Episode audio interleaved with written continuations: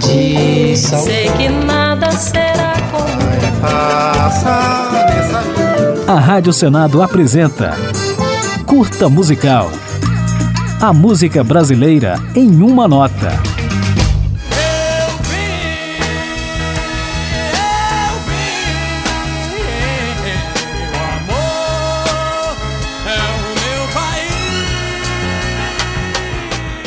O ano de 1970 foi movimentado para o jovem Ivan Lins, que classificou a música O Amor é Meu País em segundo lugar no Festival Internacional da Canção e também teve a composição Madalena lançada por Elis Regina com muito sucesso. Oh, Madalena, o meu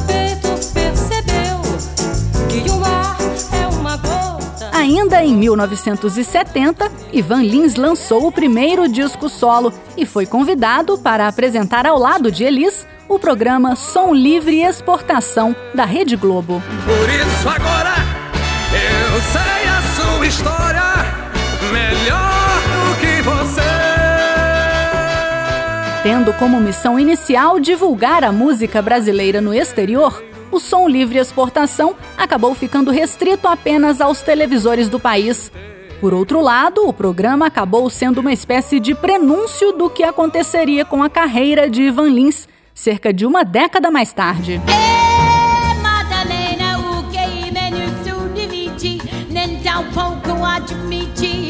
A partir dos anos 80, Ivan Lins começou a ser reconhecido internacionalmente como sinônimo de boa música brasileira e se tornou um dos artistas nacionais mais gravados no exterior por nomes como Ella Fitzgerald, Quincy Jones, Sting, George Benson e Barbara Streisand.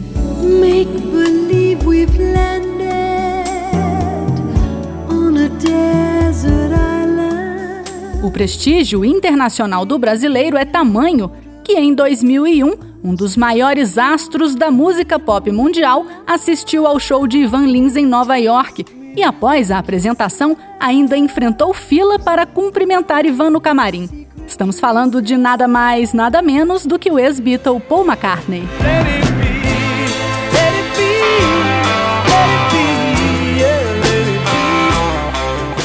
Obviamente, essa passagem se tornou uma das mais inusitadas da carreira de Ivan Lins, que também já recebeu várias indicações ao Grammy Latino, vencendo algumas delas, como em 2005, com o álbum Cantando Histórias. Alas pra minha folia, já está chegando a hora. Além de todo o reconhecimento no exterior, Ivan Lins ainda tem lugar de destaque entre os músicos engajados no Brasil, que com letras politizadas e cheias de metáforas tentavam driblar a censura e protestar contra a ditadura militar nos anos 70. Abençoar o dia. Vamos ouvir agora Ivan Lins num trecho do sucesso Começar de Novo, que faz parte do disco A Noite, de 1979, considerado um dos mais politizados do músico. Começar de novo e só contar comigo vai valer a pena